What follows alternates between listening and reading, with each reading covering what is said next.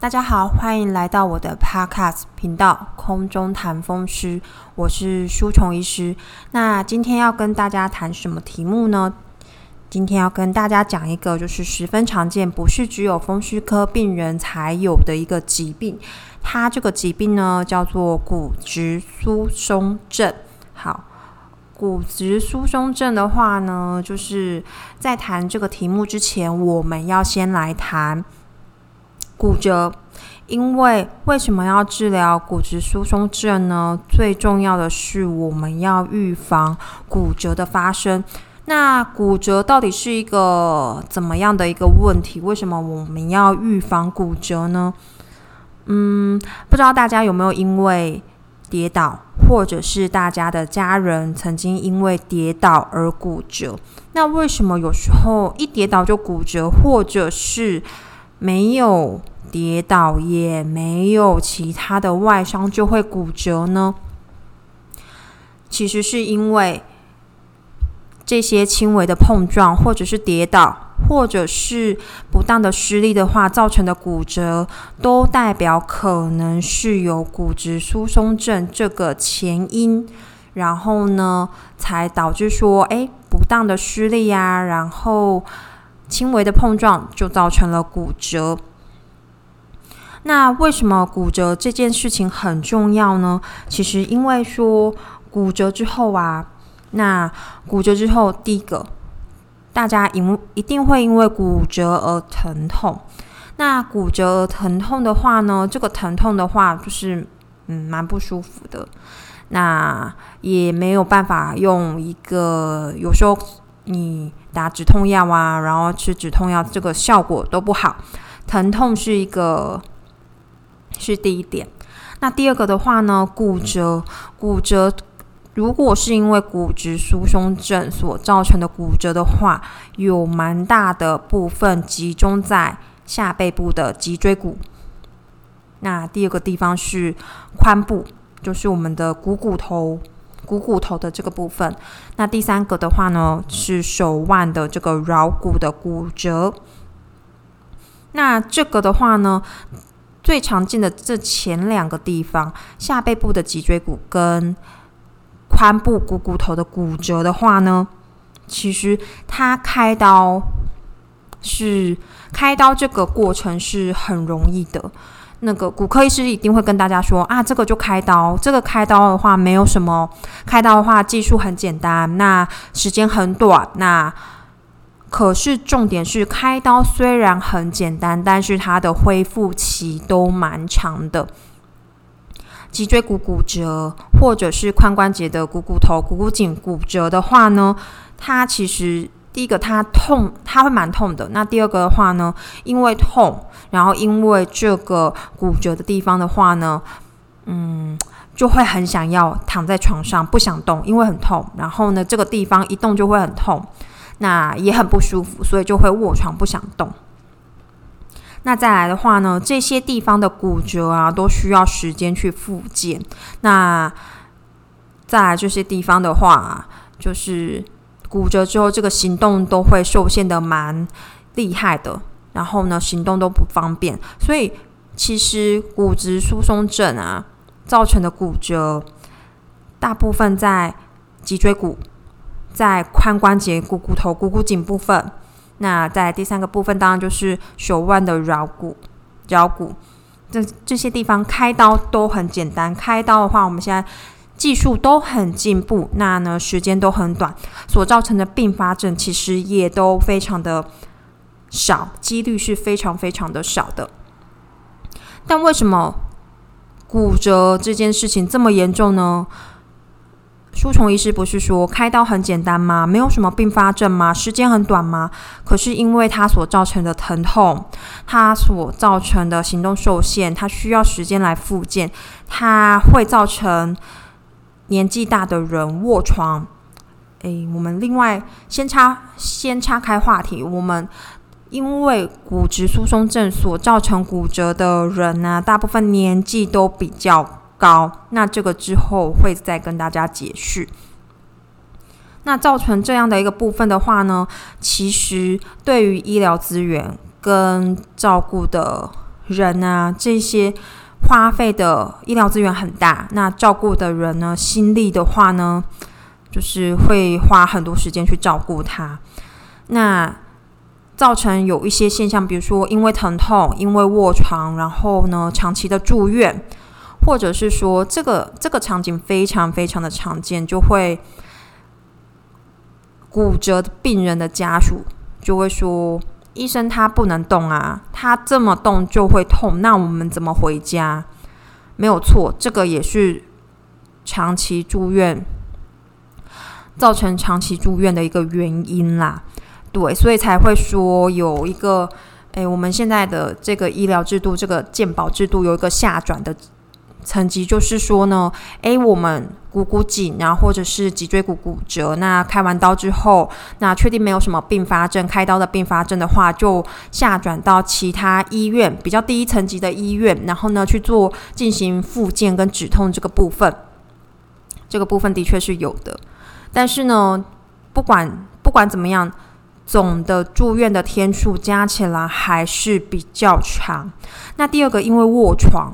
因为行动受限，那再来就是这些骨折的病人相对年纪都比较大，所以会因为卧床跟年纪大而造成感染，比如说肺炎，比如说褥疮，因为不敢动，然后又又躺在床上，那就会造成压疮、褥疮，或者是尿道感染。那其实大部分的人呢，大部分骨质疏松症发生骨折的病人，他们。他们，呃，在一年之内死亡率是蛮高的。那为什么会有这么高的死亡率的原因，其实是因为感染，不管是因为肺炎感染也好，褥疮、压疮感染也好，泌尿道感染也好，这个是通通算在一起的。那因为感染而去世的人、死亡的人呢，非常非常的多。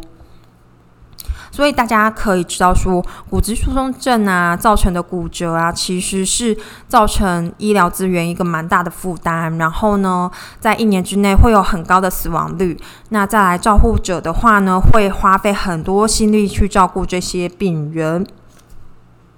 所以呢，其实我们为什么要治疗骨质疏松症的话，就是要为了。预防骨折，预防骨折之后呢，后面这些，呃，也不用，当然也不用开刀啊。然后呢，也不会有这些卧床、高死亡率、高感染几率的问题发生了。好，那第一个先跟大家讲说，为什么骨质疏松症要积极的治疗？其实是因为要预防骨折。好，那再来的话呢，为什么？为什么就是现在因为骨质疏松症而骨折的病人越来越多呢？其实，因为他这个疾病骨质疏松症的话，你只要年年纪越大，第一个年纪越大越容易发生骨质疏松症，因为骨质的话呢，它是一个。大家觉得身体的骨头每天都不会变化吗？其实是会变化的。它虽然保持这样的一个形状，但是它其实是一个动态的平衡。它会不断的每天新生，然后呢，每天的侵蚀又新生又堆积。那在一个生成骨头跟侵蚀骨头之间呢，作为一个平衡。那年纪越大的话呢，其实要生成骨质的能力就越差，然后流失骨质的。的因素就越多，那这些之后会跟大家再说明说，诶，怎么样可以预防这些事情？那现在的话呢，大家先知道一个重点，就是只要年纪增加，骨质疏松症发生的几率就会增加。那台湾现在其实已经进入一个老年化的社会了。台湾的话呢，呃，在二零一三年左右。年纪大于六十五岁以上，六十五岁以上现在是定义为老年人。当然也有，当然也有其他学会说啊，我们要定七十五岁以上啊。现在六十五岁以上已经，嗯呃，大于六十五岁已经不算老年人啦。那没关系，我们还是以旧的定义，大于六十五岁以上的人就是属于老老年人口的这个部分。好，那台湾在二零一三年的话呢，年纪大于六十五岁的人呢，其实已经有百分之十二了。那百分之十二是有什么概念呢？就是你遇到八个人，中间就会有一个人，他的年纪是大于六十五岁的。不管大家怎么保养，再怎么去医美，再怎么打镭射、玻尿酸，年纪大于六十五岁就是六十五岁，就是老年人口。那今年的话呢，二零二零年呢，我们大于六十五岁的老年人口呢，已经来到了百分之十六点一。那这个概念就是，你走在路上碰到六个人当中，就会有一个人是大于六十五岁的。那所以总结来看的话，那现在到底台湾有多少个人他是已经大于六十五岁的老年人口呢？有三百万，有三百万人口是这个大于六十五岁以上的老年人口哦。所以呢，只要我们台湾社会老年人口越来越增加，那这个骨质疏松症。得到这个骨质疏松症的人就会越来越多，这个是跟年纪相关，年纪是没有办法去改变的。好，那再来的话呢，就是说，嗯，其实啊，其实一生当中啊，如果说，如果说要以男女比例来说的话，有三分之一的女生会得到。骨质疏松症，那男性来讲的话呢，只有五分之一，五个人当中有一个人会得到骨质疏松症。那所以好发，呃，女性呢是比较容易好发骨质疏松症的。当然，它这跟她的荷尔蒙的变化，那她本身体重骨质的程度就比较低于男性，这个也是有相关性的。那再来的话呢？呃，我们讲到说，这个骨质疏松症年纪越大越容易发生，所以在全球来讲的话，诶，第一就是盛行率第一的是心脏血管的疾病，你只要有高血压、有心脏病，就属于这一类的病人。那接下来第二名是谁呢？就是我们今天讲的骨质疏松症。好，所以这个。大家可以想象说，诶，我们知道要去控制高血压，我们知道要去预防说高血压之后呢，就可以减少说得到心肌梗塞、得到中风、等到其他血管严重疾病的这些机会。可是呢，对于第二名的骨质疏松症，我们却很少很少去。知道说要预防它，然后呢，预防它后面的骨折的事情，预防说骨折之后呢带来的疼痛，然后呢感染，然后呢卧床这些事情，我们就很少去注意这个事情了。为什么很少去注意呢？因为大家就会觉得说啊，我血压当然要好好控制，我血压不控制的话，我就会我就会心肌梗塞，我就会中风。但是呢，大家对于骨头这个概念。骨头这个概概念就会觉得说，那我干嘛去预防？那骨头差就差啊，没有想到说后面还有骨折这个这个严重的议题啦。所以这个骨质疏松症呢，在目前来讲，全球啊算是越来越热门的一个话题。那再来的话呢，就是这是。这是一个疾病的特性。这个疾病的特性呢，很多疾病都会有这样的特性，就是发生过一次，就是骨质疏松症的患者发生过第一次骨折好了，那这些人当中呢，再发生第二次骨折的机会有一半哦，有一半的人会再发一次，因为骨质疏松症造成骨折的机会。所以呢，我们可以想说，这其实也是一个恶性循环。你发生，你因为骨质疏松症发生过第一次骨折之后，就有一半的机会在第二次骨折。那在第二次骨折之后呢，就可能又发生第三次，甚至说你第二次骨折之后呢，诶，疼痛比较厉害，卧床的时间就更久了。好，那。再来的话呢，因为骨头这个议题越来越越来越盛行，所以现在有很多电视广告。跟大家说一下，书虫医师的妈妈非常喜欢看电视广告。那电视广告的话呢，所以书虫医师就要陪着看。但陪着看的话呢，因为我们可以说一句说，电视广告广告的保健食品的话，通常是没有疗效的，所以我都会严重警告的书虫医生妈妈说，你绝对不能买保健食品，因为第一个没有效，没有效，没有效，就是没有效。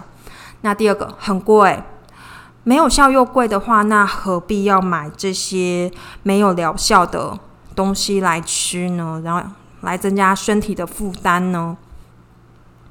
那所以，因为骨头这个话题、骨质疏松这个话题越来越盛行，所以在电视广告上会看到非常非常多的东西，非常非常多的保健食品啊、营养食品啊，这些到底都有没有用呢？好，先讲重点，先讲。结论就是没有用嘛。那比如说有广告的什么鸵鸟骨哦，有一个广告啊，就是他拿着牛的骨头吧，然后呢跟鸵鸟骨，然后呢互相互相撞击之后，那个牛骨就碎了，那鸵鸟骨就没有用，所以这个保健品呢就就说哦，所以我们吃了鸵鸟骨的。萃取物之后，骨头就会一样的强健。诶，这个至少我们不用鸵鸟骨来治疗病人，所以呢，目前来讲的话，这个鸵鸟骨的保健食品是没有对于骨质疏松症或者是退化性关节炎有疗效的，没有。那葡萄糖胺呢？葡萄糖胺的话呢，也没有疗效。这个保健食品。补充营养补充品的话也没有疗效，所以目前没有说其他的其他的这些保健食品是对骨质疏松症是有疗效的哦。好，所以电视广告上说，哎，我们该吃什么啊？骨头就会强壮，就会强健。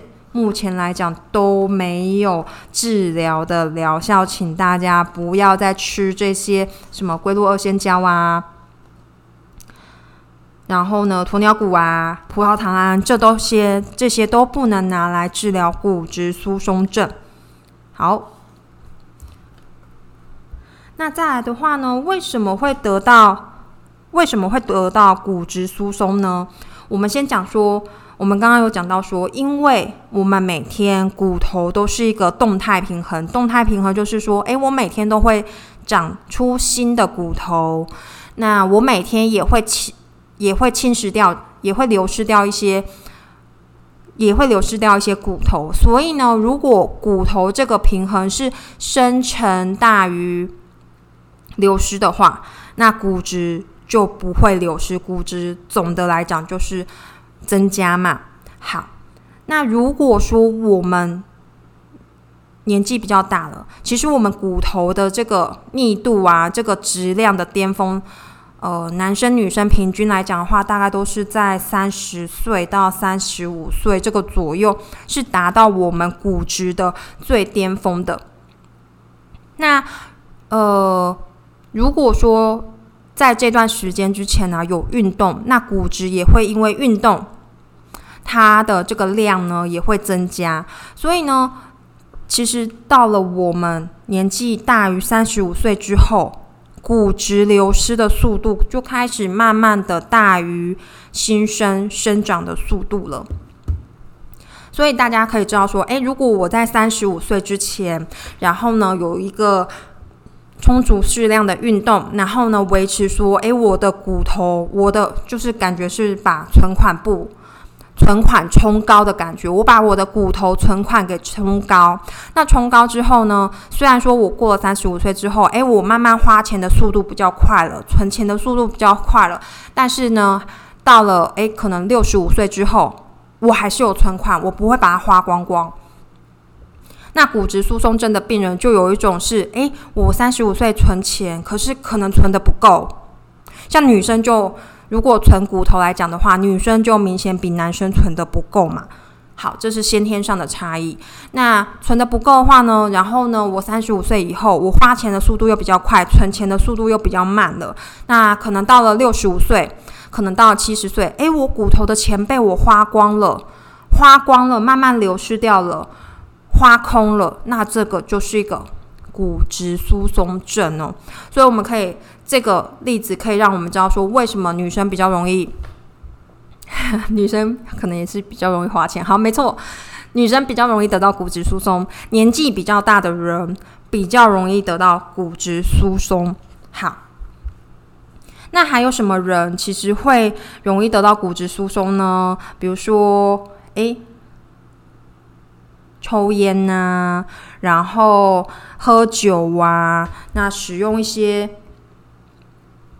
体重过轻啊，不想吃饭，跟饮食相关的这些疾病。那你没运动，营养不良，没有摄取钙质，那缺乏维生素 D，缺乏维生素 D 这件事情后，哎，我们之后再讲维生素 D 这件事情。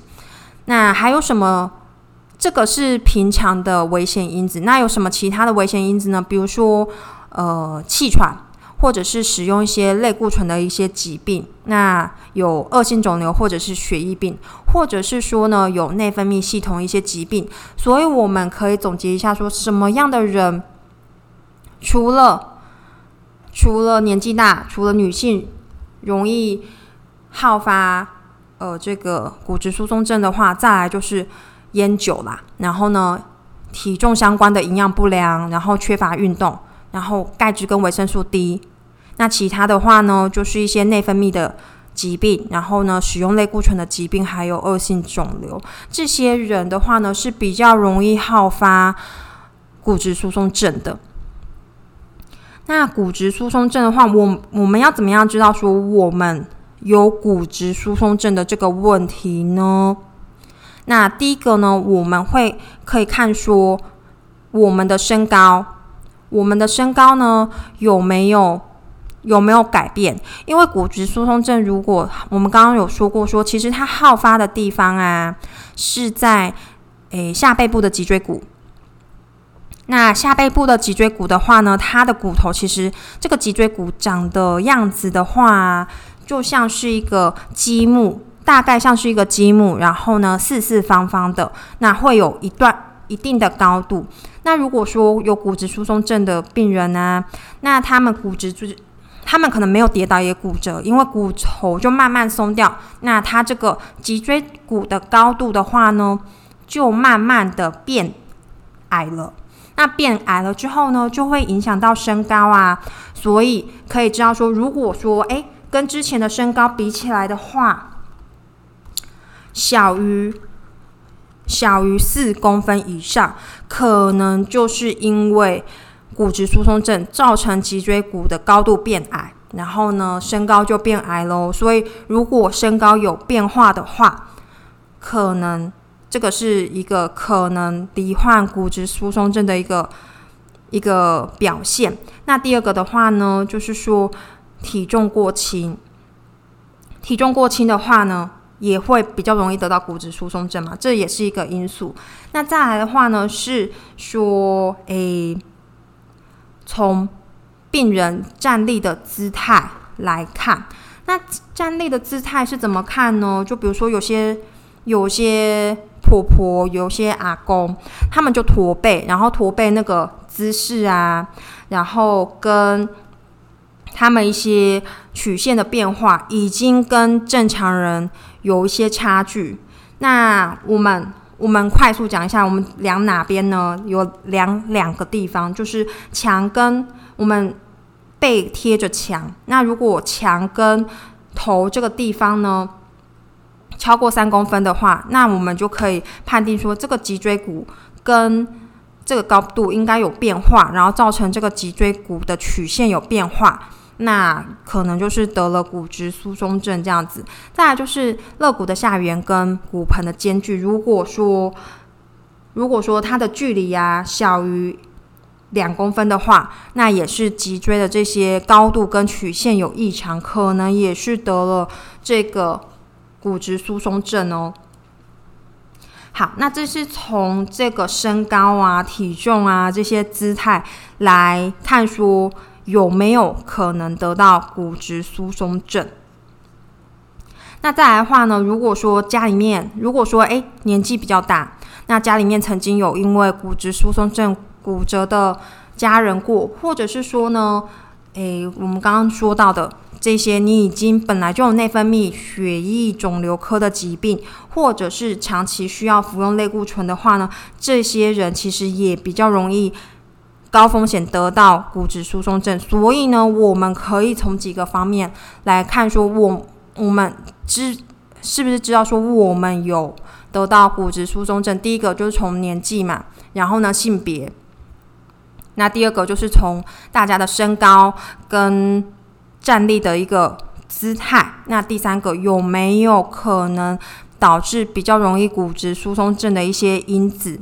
然后这样去判断说，我们要不要去找医师来评估，说我们有没有得到骨质疏松症的这个状况哦。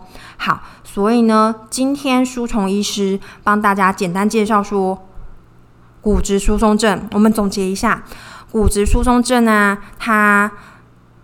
是全球慢性疾病当中呢，第一名就是心血管疾病，第二名就是骨质疏松症。那再来，为什么要治疗骨质疏松症呢？是为了预防后来的骨折。那再来，跟带来的这些呃手术啊、住院啊、疼痛啊，还有这些感染的问题，其实是要预防这块喽。那第三个跟大家介绍说，为什么骨质疏松症好发的年龄群、好发的人在哪个、在哪个哪些人中好发的比率比较高？那第四个跟大家介绍说，怎么样的一个状况可以合理怀疑说自己有骨质疏松症哦？那骨质疏松症的话，因为它的它的内容蛮多的。那书虫医师的话呢，我们今天先介绍到这里。好，先介绍到这里的话呢，我预计骨质疏松症的这个 podcast 其实是会做到三集左右。那之后的话，今天这一集是要先跟大家讲说，哎，其实骨质疏松症真的得到这个。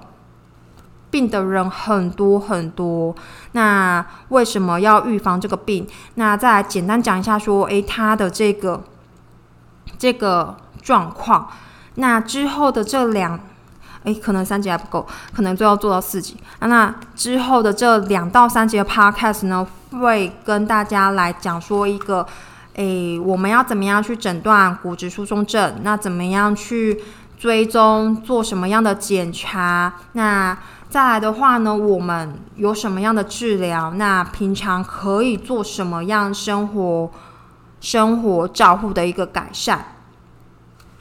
好，那我们这集就做到这里哦，大家拜拜。